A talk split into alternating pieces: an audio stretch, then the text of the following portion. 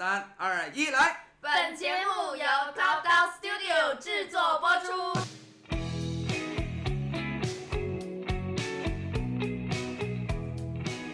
Hello，各位观众朋友们，大家好，这里是月聊 Who's Talking，我是胡晨韵。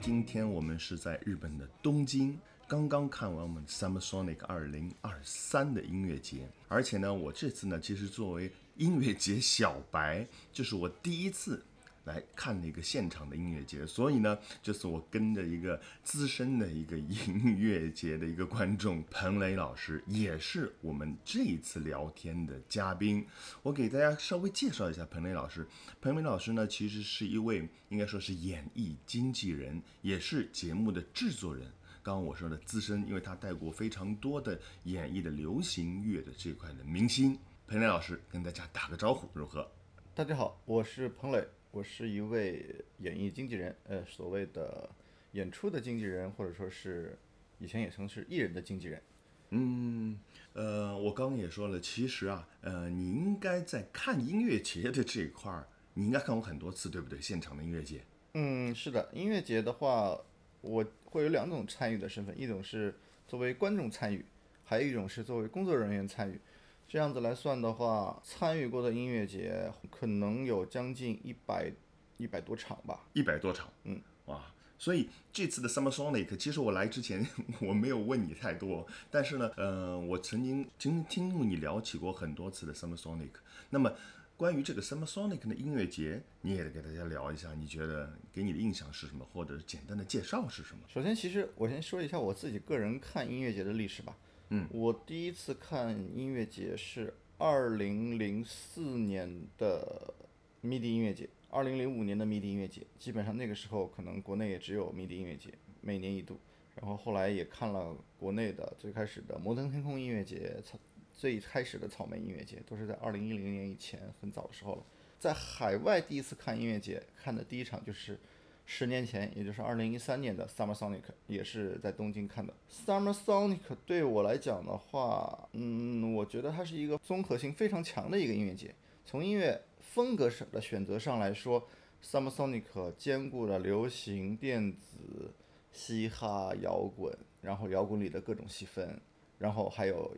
很多偶像音乐。这个偶像音乐可能是一个单独的一个分类，我认为就是在日本来讲的话。它比如会有地上偶像、地下偶像的区分，嗯，所以这次 Summer Sonic，你你这样，你先给大家打个分，你觉得这次 Summer Sonic 一到一百，你给它打几分？你觉得质量如何？嗯，其实我是这么认为，如果让我自己一个人一到一到一百来打分的话，我觉得它不太公正或者公平，因为 Summer Sonic 从二十多多年前，应该是一九九九年开始第一次举办来讲的话。它其实也是陪伴了大量的音乐人从零到一成长，就是可能从海外的角度来讲的话，有很多当时还是很年轻的一些呃音乐人或者乐队，不管是从美国还是从欧洲来到日本，二十多年以后，他们还是会来到 Summer Sonic 来进行他们的世界巡演。那么 Summer Sonic 也是一个，我认为它也是一个艺人的培养皿或者放大器。他基本上选择的艺人，十年前或者说二十年前他们选择的艺人。也就是现在世界上最好的那些音乐人，所以这一点来讲的话，这两天我之前也有跟朋友们提到，就是说 SOMESONIC 十年前你如果打开他的演出艺人阵容清单的话，有非常多的艺人在当时的海报上字体的字号还是很小的，但是在今年的话，基本上有很多艺人已经是在 Summer Sonic 做主舞台的主要阵容。演出嘉宾已经是很常见的一个事情。那、no, 我我我发现了，因为当时你发给我看那个呃那个节目单，其实它就是按照最最显眼的地方放的就是最大牌的明星，对不对？没错。呃，所以这次我们这两天看的 Blur 是不是最大牌的？呃，Blur 从历史上来讲的话，应该是今年 Summer Sonic 上出演的艺人中成团的历史最长的呃乐队。成团的历史，对，呃，因为抛抛开我们第二天亚洲 Liam 来说的话，Blur 就是最长的，因为 Liam 这是还是以个人的身份来的，他不是以 Oasis 的身份。嗯、呃，因为我是觉得好像很多人是带着情怀来听的，因为可能在中国观众的层面来讲，我觉得这个时候应该看一下大家这个观众的身份构成。如果说是日本本地观众，或者说是海外观众来讲的话，其实对于年纪的这个角度来说，其实大家没有什么太明显的区分，有十几岁的，也有六七十的，也有三四十、四五十的。海外观众的年龄构成非会非常多元化，反而在现在的国内来看的话，音乐节的观众的主要构成的话，可能是二十上下，或者说三十岁以下的，就是年轻人。这个我觉得是中国跟海外的很大的一个区别。在演艺上看来说，之前我去比利时的 Grass Pop 现场，大量的三代同堂、四代同堂的这种整个家庭阵容的来一个来看参与一个音乐节，所以在那个音乐节上，比利时我们去过那个音乐节上来看的话，基本上的主要观众年龄构成都在四十岁以上。所以这就是听音乐节的主力观众。但这次我觉得蛮有意思的，因为 我会现场看到有一些很小的小孩儿。嗯，他骑在爸爸头上，然后甚至有一些比较吵的那个摇滚的，嗯，那些现场 小孩甚至戴着一个那个那个耳那个耳罩，那个叫是不是一般是打鼓的用的那个耳罩，怕他太响，但是呢，他还是非常开心的骑在爸爸那个脖子上在那儿看，所以我觉得这个也是蛮有意思的一种。这个我以前也自己考虑过这个问题，其实这一点来讲的话，日本的歌迷绝大部分欧美的歌迷其实听流行音乐、摇滚音乐是有一个年代传承的。比如说像您刚才说的一个父亲，他从他的小时候听的是可能是比如说 Guns N' Roses，或者说是九十年代的像刚才说的 Blur 这种，他会从 Blur 再往嗯历史再悠久的一些乐队去听，可能大家追溯到八十年代可能是 New Order，追溯到七十年代可能是 The Who 啊，或者说是 Rolling Stone 这种英国出身的乐队。欧美观众和日本观众绝大部分是有一个听歌的脉络的传承的，基本上是跟欧美流行音乐史是息息相关的。他可能不一定会听到可能现在最流行的，比如说 Taylor Swift 或者说是 Blackpink 这种，但是在某个音乐领域分类里，基本上大家都是有一个历史的脉络的一个听歌的时间轴了，然后这个时间轴也会慢慢的传承给下一代。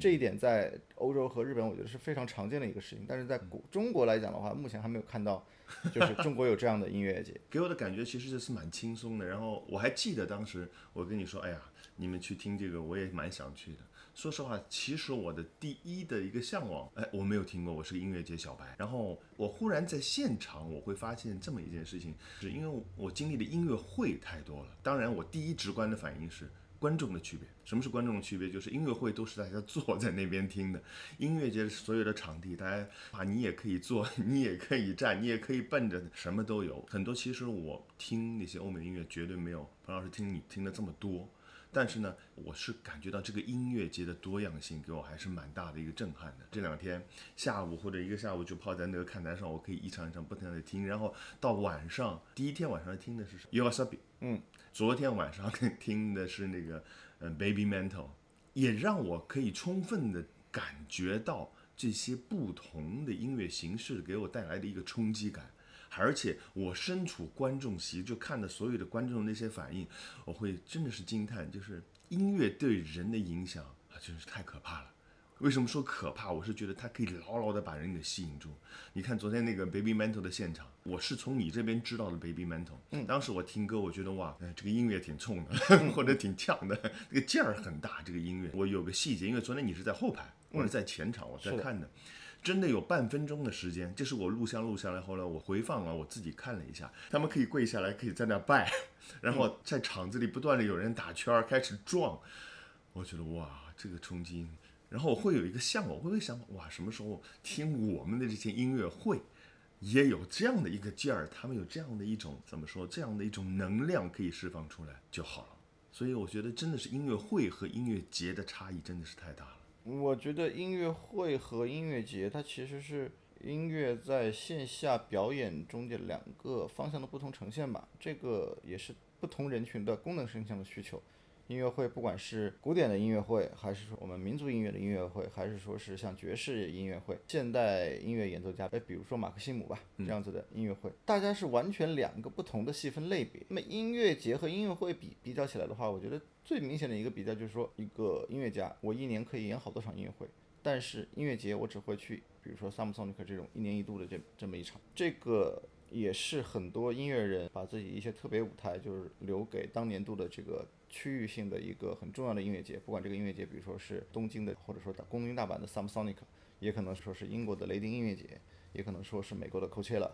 都是有可能的。所以我觉得，在这个角度来讲的话，音乐节因为是户外环境嘛，大家相对来说会更加容易陷入到一个群体狂欢的一个情绪中。群体狂欢这个，我觉得说 说的很好，这个我感受到了。然后，像我昨天其实是中途才去到 Baby Metal 的演出现场，然后我选择去到的是控台区域。因为那个区域音效来讲的话，应该是最好的地方。在我现在的角度来看的话，我现在每次看演出，我会去观察他们的，比如说控台区域啊，或者说是他们的一些侧台区域，可能我会更多的从演出制作或者说流程控制的角度来讲来观察一些事情。但是昨天在 Baby Metal 的现场，其实绝大部分的注意力。就会被吸引到舞台上了，单纯的成为一个一个普通观众了。这个就是刚才胡老师说，胡老师会注意到观众的一些强烈的反应，对强烈的肢体反应或者说是行为反应。这一点上，我觉得从 Baby Metal 引申出来讲的话，这个里面会引申到两个话题。第一个就是从音乐风格上来讲，重型音乐的现场的一些代表性的一些动作、一些行为，比如说像 March Pit，或者说我们以前说国内像说有 Pogo。或者说有跳水、金属音乐或者重型音乐上、摇滚音乐上可能常见的一些歌迷的一些群体活动，还有一种是 Baby Metal 在重型音乐的这个整个领域里的，比如说 Mosh Pit 或者说一些 Pogo 的这么一些基础上，他们自己攻出来或者说是引导大家又做出来了一些歌手和观众互动的一些内容，比如说 Baby Metal 会把金属里改造成他他们自己的湖神里，这一点我觉得是最厉害的。我有看到。那个手势，那个手势，其实我第一反应想的是埃及法老那个神，嗯嗯嗯，而且他们是这样的一个手势，对，就是交叉，然后手都是模仿那个湖神这样的一个感觉。嗯，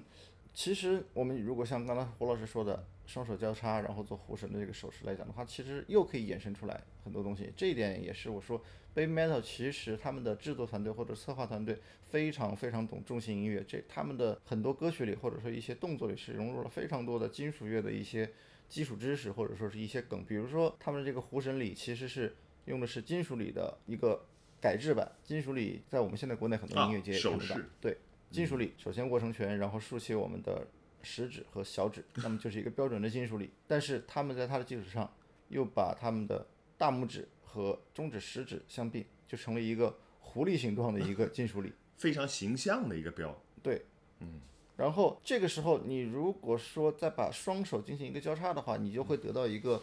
X Japan 的交叉手势的一个升级版啊。那其实你真的是看门道。对，嗯，如果对于日本本土观众或者说对于重型音乐观众来讲的话，其实这些都是很很让人有群体认同感，或者说。也会让人会心一笑的一些呃一些知识点，所以蛮有意思的。而且我发现他们特别能讲故事，就是从他整个一场节目的这个策划来说，你想从我们暗场开始，然后他其实是带着一个讲故事的一个感觉。这个呢，我觉得跟其他几场音乐会看的还真的不是不太一样。呃，这一点来讲的话，我觉得因为是 Baby Metal 可能会扯离 Summer Sonic 这个话题啊，但是 Baby Metal 其实这个世界观的构成和故事的形成，其实。是有一大套一个世界观的流程和故事的，从第一张专辑就开始是这样子。当然，他们的这种做法在金属乐乐界里来说是非常常见的一个事情。有很多金属乐界就是一张专辑就是一个大乐章，然后他们可能十年会出十张专辑，这十张专辑在讲一个宏大的世界观的故事。比如说像那个意大利的狂想曲乐队，就是 Rhapsody。现在虽然改名叫 Rhapsody of Fire，他们的每一张专辑，其实你看歌词，其实讲的都是欧洲的中世纪那种玄幻文学，与龙战斗啊，或者说是什么的，他们的世界观也非常宏大。所以这个也是 Baby Metal 在金属乐这个类别里做了一个对前辈的文化的延续，然后以及他们的一些改制。我在现场其实我还带了另外一个想法去的，就是说我是设身处地，如果我们这些演。演出的人，演绎的人，我们是作为音乐节的一档节目。我在想，你需要有什么样的东西可以牢牢的把下面的人去抓住？觉得差异上真的是很大。在一个音乐节来说，他对一个能量级的要求，我觉得又是完全不一样的。所以，我觉得昨天是谁啊，艾德还是谁来感叹？他说，这个或许就是你听唱片和看现场音乐节最大的不同的地方。就像彭老师你说的，拿这个 Summer Sonic 来作为我第一次听音乐节的经历，好像感觉上已经是不是有点奢侈了？这个已经是。嗯，如果说是跟国内的音乐节来对比的话，那 Summer Sonic 作为第一次来讲的话，它一定是一个非常高标准的一个体验了。你指的高标准是什么？就是所以演出阵容。嗯，对，所有的艺人的阵容，然后所有音乐节现场的观众服务设施，比如说指引或者说是工作人员的服务各方面来讲的话，我觉得 Summer Sonic 是非常好的体验。他们的细节我我一直在看，因为为什么？你告诉我，可能这个有二二十几万人，差不多这两天。呃，这两天官方的数据没有出来，但是大十几万人肯定是有的。但是现场还是真的是。所有的秩序，然后包括所有的细节的扔垃圾，嗯，现场我是觉得保持的是非常好，嗯，所以规划我觉得他们做的很好，而且它其实每个舞台的体验啊，我现在细想了一下，它现在让我是一二三四，一共六个舞台，对不对？主舞台旁边有个沙滩舞台。我其实最喜欢的是那个沙滩的舞台，它的这个设计我觉得太有意思了。然后你就真的是可以坐在沙滩上，音乐或许在我的后方响起，但是我坐在那边吹着海风的感觉真的是很爽。它的每个舞台，而且我觉得是有个性的。一开始我总会以为他会把最大的咖放在主舞台，但是后来你想，我们听的 Yoasabi，然后听的 Baby Mental 都是在 Mountain Stage，嗯嗯，那个地方我觉得后来一想，嗯。好像应该是没有主次之分，那个地方的场馆应该好像更合适那个两场演出。我这么觉得，就是您刚才说的这个点，就是 U S O B 和 Baby Metal。当然，以前我也在 Mountain Stage 看过其他的音乐人，比如说像英国的 James Bay 啊，或者说是像 Offspring 什么的。就是在 Mountain Stage，其实相当于从规模上来讲，应该是这个音乐节的第二大的舞台。嗯，但是实际上，一方面就像胡老师刚才说的，可能是这个音乐风格更适合那个场地的大小；另外一方面上，其实不管说是 Baby Metal，或者说是还是 y o s o b 其实你放到整个音乐节的阵容来看，他们从年纪上应该是属于中生代的，他并没有达到主舞台，比如说今年的 Kendrick Lamar，或者说是像 Blur，像以前我在主舞台看的 Muse，像 Metallica，包括像 Underworld，像 Fergie 这些老牌的音乐人，我觉得他们应该更多的是还是有一个年龄层次的一个标准，就是这个艺人的。影响力的持续性有没有持续十年以上？我觉得这个是一个很重要的一个分布的一个标准。如果要去了主舞台，那你的音乐能够吸引数万人观众的话，在你的音乐的作品的在世的流传性、持续性，我觉得是有一个十年以上的一个硬性要求标准的。我觉得这一点应该是有要求的。当然了，Baby Metal 从二零一三年左右到现在也是十年了，我觉得下一次可能他会去到主舞台了。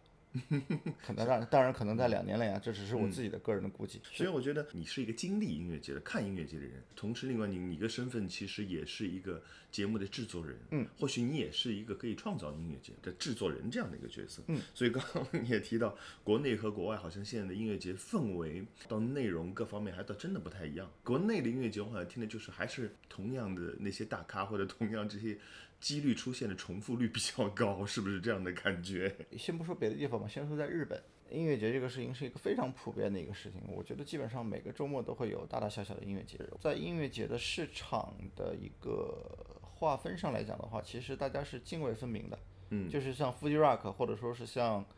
Summer Sonic 这种是国际性、世界性的最大的音乐节，在全世界都很有名。那么这是面向一个全世界的音乐节。那么像 Rocking Japan 这种，那么可能就是一个面向。整体从演出阵容的选择上，或者说是从规模上来讲的话，是更多是面向全日本的一个音乐节。一些地方性上的音乐节，可能是面对整个当地某个某个县，比如说什么静冈县啊，或者说是什么大阪府啊，这么一个区域性的音乐节，它可能规模又小一些。很多细分的主题音乐节，比如说露营主题的呀，或者说是什么滑雪主题的呀，这些我觉得是一个成熟市场上在规模上或者主题上的一个不同的划分。这一点在国内角度来讲的话，音乐节在这两年国内这个概念会比较火，基本上每个周末也会有很多个大大小小好几个音乐节在全国各地举办。国内的音乐节的主办方现在更多的，我认为是把音乐节当成一个时髦的活动形态在做这个事情，他们没有说太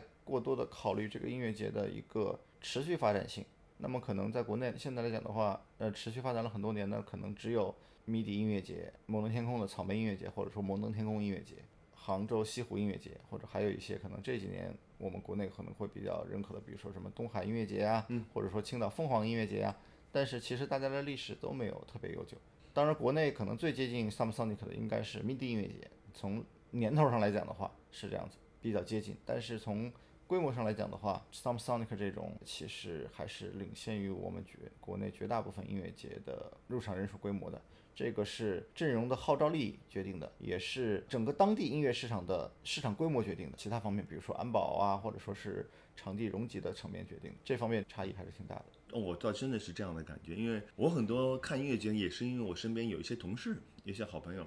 他们去现场，但是好像给我的感觉，他们更加喜欢参加音乐节的这样的一个打卡活动。他们会现场拍一些非常漂亮的照片，然后跟着人一起嗨一下。好像整个形式跟内容关联性倒真的是没有细分，非常有自己的东西。这个就让我想到了我们这两天看的这一场一场的演出，倒真的是每一场的个性都完全是不一样。就像我刚刚说的，其实彭老师你也是一个音乐会、音乐节的一个制作人。上场演出刚刚结束，是不是？直直到世界尽。嗯，在上海办的，你觉得在上海办的这样的一场，你觉得经历给你感觉如何？或者你从你最近办的这场音乐会当中，你觉得有什么不一样的？或者是以后在制作音乐会，在国内的很多城市来推的话，你觉得你会有些什么要侧重不同的点？嗯，这个里面其实是两个方面的问题，一个是音乐本身的流传度啊，或者说是他们的现场的一个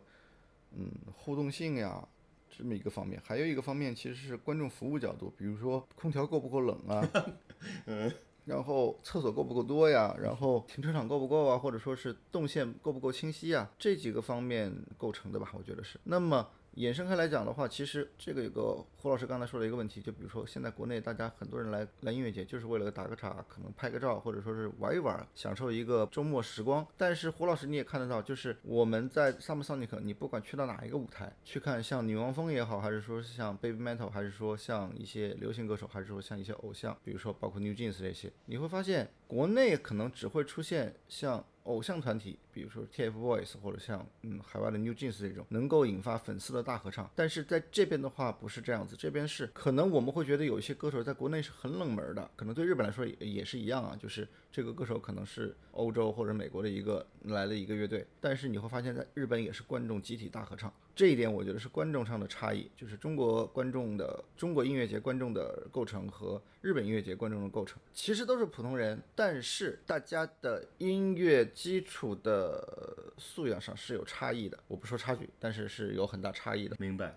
就像你刚刚说的，有这样的一个反馈，就像现场看到的，就是让我真是感觉到，就是音乐啊，它的一个能量，能量所在。然后还有一个就是，呃，现在很多人就算是喜欢去音乐节打卡。拍照，或许我觉得这也是一个开始，是不是？因为他们有这样的一个体验，然后才随着音乐节奏的慢慢的专业起来，然后音乐会的观众或许也是一种音乐的培养，就像就像我们这个领域，以前我们要培培养的这个古典音乐或者培养我们的国乐的很多观众，其实观众也是需要一个培养的过程，他们也才会懂得怎么去欣赏，从音乐会然后到音乐节这样的一个区别。但是有一点我是觉得很很不错的，就是音乐觉得对年轻人的吸引力的真的是很大。你觉得为什么年轻人喜欢去音乐节？因为觉得自由吧。比如说坐在场馆里，你不能起立，不能随意喝水，不能来回走动，不能躺着看。我觉得这一切都可以在。音乐节的不同的场场地上、场景上实现。从这个角度来说，从对于年轻人啊，我反而会有一个反思，就是像我们的这些音乐会，是不是会给他们设立的规矩太多，让他们听来听音乐会觉得有点拘束，或者有点有点觉得，哎呀，这个是不是投入不进去，或者嗯，你觉得呢？我觉得一这个是形式的问题吧，就是音乐节它本质上也是跟就从一九，比如说从伍德斯斯托克开始算起。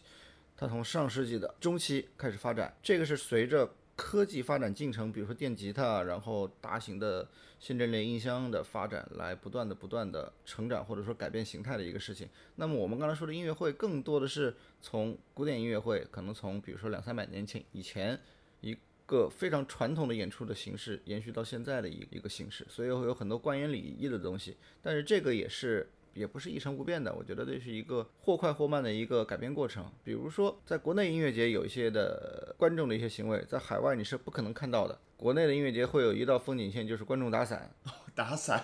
观众打 伞是不管说是遮阳还是遮雨，但是这一点你不可能在美国或者说在欧洲或者说在日本的音乐节看到。所有人是不可能做出打伞这种阻碍后后方观众视线的这么一个过程，当然也会有一些安全隐患，这个在这边是看不到的。下雨天你就穿雨衣，如果说是艳阳天的话，大家就自己做好防晒霜，或者说是戴上遮阳帽的这么一个防晒的一个途径措施吧。所以你说的这是个细节，细节就是这个可能就跟我刚刚说的看音乐会。过去已经约定俗成，有一套这样的一个流程，你不能怎么样，不能怎么样，不能拍照，不能拍摄，然后不能大声说话，不能不能什么吃有生香的食物，嗯，这些可能是很多年已经立好的一个规矩，啊，对我这次蛮感动，就是我这个音乐节应该是停办了三年，因为疫情，嗯，两两三年吧，停办了两三年，所以我是觉得真的是一切都在复苏，嗯。是不是在国内市场、音乐市场或者是表演市场，应该也是这样的一个状态？从你的角度，你觉得是不是这样？一定是有这个复苏的过程吧。就是大家也都非常需要一个线下的这么一个自由交流，或者说自由呃释放自己的一个场所吧。所以今年中国也会有几百个音乐节。在每个周末，在祖国的大江南北，不管是新疆还是海南，都会有。但是，嗯，我觉得有一个角度啊，我觉得蛮有意思的，就是我们自己从小学音乐，从学学习当然是音乐的演奏，忽然发现我们这些音乐会的所谓的演奏家或者演奏员、乐团同事，忽然跟音乐节的台上真的是完全的表演者是两个不同圈层。虽然大家都是搞音乐的，但是会让我觉得哇，这个不一样的点很多。然后我也在想，像我们从小学习的这些音乐，我们有没有可能来登上这样的一个舞台，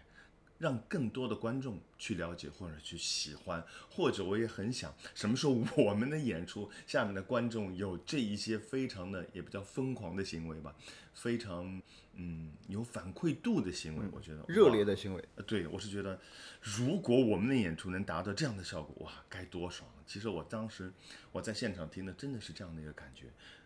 嗯，我觉得我们说的音乐会的演奏家，其实这种音乐节的形式在欧洲也是有的呀，就是是有那种露天音乐会的，森林露天音乐会啊，或者说一个呃露天剧场的一个原型，就是一个音乐会，这种都是很多的。但是有一点我觉得不太一样的，就是我们说的音乐会，很多时候通常是古典音乐会，古典音乐会的一个核心点是演绎经典。还原经典，在还原经典的基础上，加上自己演奏家或者指挥家的理解，现代音乐的音乐节，不管它是爵士音乐还是说是流行音乐，他们更多的是体现原创。所以在这个出发点的角度上来讲的话，音乐家在台上的职责不太一样，你是要做还原，还是要做全新原创的东西？在原创的东西的基础上，他们一定会在作品里面设置大量的跟观众互动的环节，这一点是跟古典音乐是不一样的。古典音乐某种意义。来讲的话，他在演奏的内容是没有互动的，这点差异挺大的，非常大。所以像之前我们看电影那个《波西米亚狂想曲》，嗯，其实就说到了 Queen 的那首歌，他们其实在最开始写这首歌的时候就加入了一个现场互动环节，就咚咚哒咚咚哒。其实就一开始设计好了，对，一开始就设计好了。这点其实我在看这音乐节的时候，一支一支不同乐队，我会发现他们非常在意跟台下的互动。嗯，这一点我觉得就可能跟我们的音乐会的差异真的是蛮蛮大的。我觉得音乐会更像一个单方面的表演者的一个表达和输出。嗯，摇滚乐或者说是嘻哈，他们更多的会有观众的互动，那么其实一个台上台下的双向的一个交流。嗯。因为从传统音乐会来说，他们是希望下面 就是你尽量你也不要动，你也不要发声。是的，当时然后甚至啊，还有一些就是篇章之间不要鼓掌。对，完全是一个聆听者，你来听我们的一个发挥。嗯，所以我是觉得这个，当然当然我是觉得现在的很多不叫古典音乐会吧，就像我们的国乐音乐会或者舞台音乐会的形式，其实也越来越注重这样的一个互动性。嗯，我觉得这个互动性，除了音乐本身给人的一个吸引力来说，让他们有更多的参与感，我觉得这个也当然非常的重要。特别是今天这次来听完以后，我也会反思，我想想以后我的演出怎么让台下的人可以更多参与到这样的一个表演当中。或许整个现场所有的人，我们都会一起把这个气氛会带到最好。这一点上，我觉得 Baby Metal 就是一个很，因为胡老师有全程观看嘛，比我看的还要久，所以。他们是一个非常有趣的例子，其实就可以看到，他们其实在很多歌曲的环节里，是埋了一些跟观众互动的一些点的。比如说到什么环节，观众集体坐下、蹲下，然后再集体跳起来，或者说像那种死墙的对冲对撞，或者说是打 call 的一些手势，包括一些就是观众会高呼或者说合唱的一些段落，他们其实都有设置的非常好。这一点，他们也让。欧洲人觉得，或者说欧美的主流的重型音乐听众觉得这个东西是他们当地没有的，因为其实就 Baby Metal 是融合了偶像文化加重型文化的这么一个产物，所以当他们把一些偶像应援的东西带到重型音乐里，在在融合上本身重型音乐会有的一些观众互动的一些呃一些行为，它会出现一个在重型圈来说是一个完全全新的一个互动形态，所以这一点来讲的话，他们在全世界都是做得非常好的。而且刚刚你提到一个就是偶像应援，嗯，偶像应援其实在前天晚上。原 s o b i 嗯，那个其实观众比昨天晚上的 e a 更多，嗯嗯，那个场场馆是完全占满的，当时我就感叹，是不是应该差不多有一万个人。站在那个 mountain stage 里面，他们应该流行度会更高，嗯，而且他那个音乐其实更受年轻人的喜欢。我觉得昨天或许在那边是大叔或者是男性观众多一些，然后 u s o b i 那一场其实真的是你都是年轻人会比较多一些，而且他们的音乐风格虽然是跟其他的每个乐队说不同，但是我能辨别出他们都是经过他们精心的设计和考量的。然后他们跟观众的互动，你看他旁边那个弹键盘的那哥们儿，就一直在跟下面聊。等于说跟下面是有非常好的一个连接和互动的。嗯，这一点上我讲，日本有日本市场的特殊性嘛，他们会有专门的偶像的分类，就比如说有时候会问到一个人的职业，那么人家就会说我是一个偶像，偶像在日本就是一个职业。那么他这个偶像他唱歌呢？歌手？通常来说，偶像就是就是一个唱跳歌手，但是他们就属于可能是属于歌手或者音乐人鄙视链里最低端，偶像是。单独的一个分类。如果说，比如说我们中国人说的，比如说原创音乐人，比如说中国的郭顶吧，或者说呃日本的新演员嘛，这种都是创作型歌手。创作型歌手和偶像这完全两个职业分别。你会问个，比如说日本音乐人，说你是什么职业啊？他会告诉你，我是一个音乐人。但是你如果问到一个偶像，你是什么职业啊？这个人一定会回答说，我是一个偶像。这个差异在哪里呢？就是偶像或许没有那么多的专业含量。偶像的职业最大的。呃，一个功能就是让大家欢乐。音乐人可能会有说更多我自己的情绪的表达，我可以写很忧伤的歌、悲伤的歌，或者说很热烈的歌、很很另类的歌。但是偶像其实最大的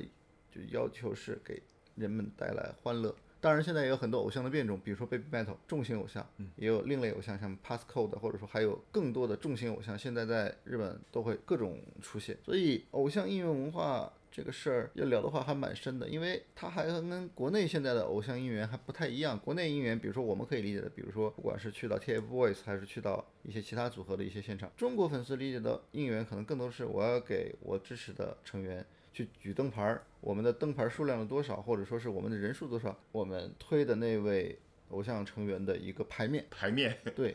但是胡老师，你就会看到，比如说在 Baby Metal，所有的观众不是说我。推的是这三个成员中间的任何一个人，我们做的所有的打 call 的行为都是为这个演出整体，或者说为这个团队本整体来来做的，这个差异蛮大的。而且你刚刚说的，哎，那个国内的很多电视上看到的真的是演唱会举灯牌儿，嗯，这儿好像没有人举灯牌儿，这个海外没有人举灯牌吧，很少吧，就是韩国可能会有一些，就是日本当然也会有，不是没有，但是举灯牌这个事儿，其实在音乐节现场就是。你会超级影响其他观众的观看，所以这个是绝对禁止的。我理解，就跟你刚刚说打伞就是一个概念，对不对？对，这个还真真的是不同。就包括你刚刚说的那个偶像，现在其实国内很多年轻人，他觉得成为偶像是他们一个追求，嗯，对不对？甚至很多像学习专业演奏的，就像我们很多师弟啊或者什么，他们觉得，哎呀，我反而是我们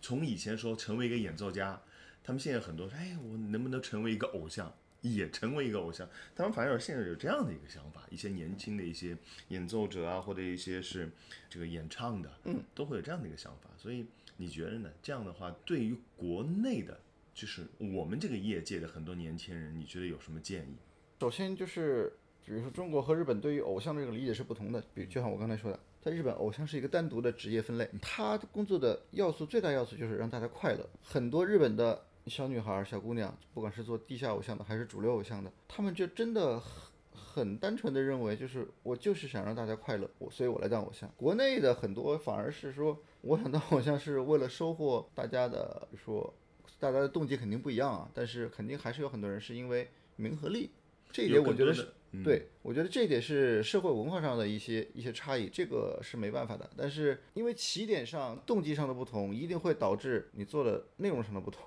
所以说，在国内很多人的概念是成为偶像，有更多的流量，有更多的关注度，或许或许也能赚到更多的钱，对，是这样的。但是在日本做偶像，其实真的，日本很多偶像的工资很低的，你换算到人民币就一个月两三千的收入，人家真的是用爱发电，为爱发电，就是我真就是图我给大家带来欢乐，我想站在那个舞台，这是一个非常大的一个差异。所以就是按照这个概念来说，明星嗯和偶像这是两个不同的概念，嗯，是的对不对？是的。应该是细分的话，对，但是你也可以看到，在 Samsonic 上，偶像的比重虽然比以前有增加，但是他们也都不是最重要的角色。比如说 New Jeans，大家都可以看到是中午十二点吧就出场了，然后第二天是有那个杰尼斯的一个组合，他们都会被安排安排在比较早的时间段，或者说安排在比较小的舞台。所以说，其实在这边更加关注的还是音乐的本身。对，Baby Metal 当然也可以算是跟跟偶像相关，但是 Baby Metal 有一点很强，就是他通过他的音乐水准，他搞定了全世界的音乐节，他就是靠音乐站到这个主咖的一个位置的，他不是凭借偶像本身。所以音乐节回归到本身名字上来看，它一定是以音乐为为准的。而不是说这个人的知名度多高，或者说这个人的偶像粉丝 特别多，不是。所以这点就像我刚刚说过的，就我站在那儿，就一方面是看，其实对我来说是一个很好的学习。嗯，然后同时我也会想从我的角度，就像我刚刚说的，我先有一些师弟师妹啊，一些年轻学习音乐演奏的人，或许有时候就是应该想一想自己原创的东西，自己的音乐到底能拿出多少来，要从这方面来考量很多。还有就是因为忽然觉得是一个不同的圈层。搞专业的一些音乐的，搞流行的音乐文化的，那你觉得当中是否有可能有更好的融合和结合？嗯，一定会有。比如说，从古典音乐界来看，马克西姆的话，他一定也是一个改良派或者一个现代派的一个演奏家。那么从一些传统保守的重型音乐的爱好者来看的话，那最开始看 Baby Metal 认为他们也是一个就是离经叛道的这么一个一个组合。毕竟那三位。歌手本身他是不演奏参与不参与演奏乐器的，这是非常离经叛道的一个行为。哦，对，一般的都是一个组合，都是每人一件乐器，四大件，四个人，对，组成一个组合，对不对？所以这这一点，当然日本也会在女子乐队上做，也有其他的一些代表性的乐队，比如说 Bandmate，他们是成员全部都是自己来演奏乐器的。那你觉得从这个角度来说，国内的，因为我们聊回到个国内的很多音乐节，那么你觉得，因为现在数量很多，是不是到处都在办音乐节？给我的感觉。国内办音乐节确实现在数量非常多，这也说明了我们国内大家就是普通观众本身，或者说是某个地方本身，大家对文化活动、音乐活动的一个迫切需求，这个是好事儿。当然也会面临的问题就是，好像所有音乐节演出的阵容都是差不太多的，这个就是需要一个内容端是吧？我们音乐人端需要来解决的一个问题。从这个角度来说，我觉得或许也是对新的一些音乐有需求。是的，嗯，可能站在。培养新人的角度来讲的话，Samsonic 或者一些海外的音乐节，他们还是会给一些机会给到新人乐队，然后陪伴他们一起成长。国内的话，可能现在大家更注重的是一个一组艺人带不带票，或者说带不带一些关注度，出发点上还是有一些不同。包括就像刚刚说的，因为你是一个制作人，是音乐或音乐节的制作人，那么如果你办一个音乐节，你会怎么选择？嗯，我这两天也会说，就是 Samsonic 从中午演出的阵容到晚上演出的阵容，任何一个单独拎出来都是可以独当一面的。但是国内的绝大部分音乐节都是可能只有靠后或者晚上的时间的倒数第二个、第三个或者最后一个这几位艺人，他们的知名度比较高，作品流传度比较广。绝大部分中午、下午出场的乐队，你可能都没有听说过这个乐队，他们可能就是来填时间段的。那其实从这个角度来说，填时间段的会比较多一些。但其实观众有些也不了解的居多，我们很多是年轻人到音乐节，他其实是一个去打个卡、拍个照，嗯，是这样的一个。所以站在这个角度来讲的话，其实就是你主办方的一个目标选择的问题。Samsonic 从一开始就是目标就是我要做全世界最好的音乐节。那么可能我们说的一些国内的音乐节，那么可能现在来看，他们更多的就是一个简单的一个商业行为吧。嗯，不是说这个错，但是大家在战略目标高度上是不同的。所以从这个角度来说，我蛮希望什么时候彭老师还是在国内，可以更多的从专业的角度或者从发展性上面来说，真的是我倒真的蛮希望可以参与一些更多的音乐节。然后其实前两天我们也聊到一个话题嘛，就是在上海可以有一些更加质量高的、能有国际水准的音乐节来诞生。这一块我觉得是个趋势，随着量的增加，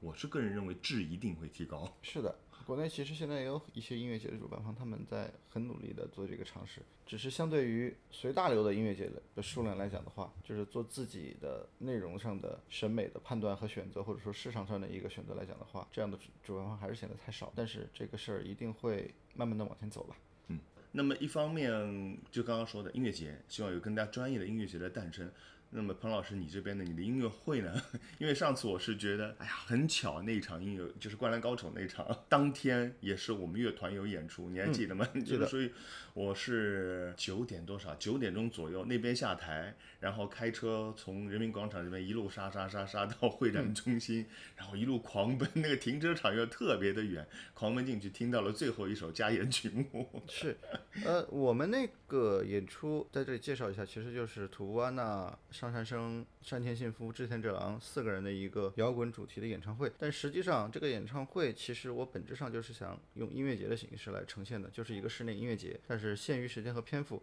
所以是想呈现出来是现在的这么一个状态。但是实际上，我是希望。它也能带给大家一个音乐节的感受，所以那天观众很多都说，嗯，很值，就是因为我们的演出时长其实是接近了三个小时，这在很多演唱会里是做不到的。所以我们接下来也会在成都十十月四日有一场这样的一个演出，如果大家有时间的话，可以在我们的国庆节假期里来看看，然后看看我们能不能把演唱会做出音乐节的感觉，然后大家一起来玩一些现场的一些互动，希望能看到大家的一个。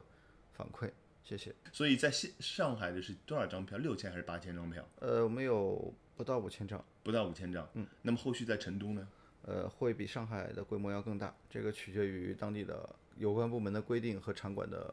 大小。然后后续还有一站站其他的站吗？在武汉你真的会办吗？有计划，也希望，但是我们也希望这个系列巡演能去到更多我们以前没有去过的地方。它可能不光是中国国内，也可能是海外。好的，那么最后这样，因为我们这个节目不是当中叫乐聊，那么能否给我们所有的观众来推荐一首你最喜欢的一首音乐？我们用这首音乐作为最后的结尾。嗯，那我会给大家推荐一个日本朋克乐队的歌曲。这个日本朋克乐队叫 High Standard，就是高标准。High Standard，高标准，高标准。他们也是最最早签约美国唱片公司，然后在全世界坚持用英语创作，然后走向全世界的日本乐队。我也希望我们国内的音乐人能可以做到这样，或者说，我也希望中国的音乐节可以做成国际的音乐节。然后他们有一首歌，也是他们前几年重新再组成，就是重新重组吧。然后他们重新出了一首新歌，叫做 Another Starting Line，再一次的起跑线吧。High standard 就是你希望做到的，你的音乐或者是国内的很多音乐发展的一个更好的一个更高的一个方向。是的，我也是希望我们自己也好，或者说我们中国的同行也好，还是观众也好，我们都可以用一个高标准来看待一个事情。然后 another starting line 其实就是说做事不忘初心吧，嗯，重新在一起再出发。好的，那我觉得以这样的一首乐曲来结束这样的一期节目，我觉得非常的有意思。嗯，我也更多的期待我们后面会有更加好的一些合作。好吧，彭老师，非常感谢。然后我们一起跟观众们打个招呼，说个拜拜。OK，好的，谢谢大家收听，本期节目到此结束，期待下一次我们再见，拜拜拜拜拜拜拜拜拜拜。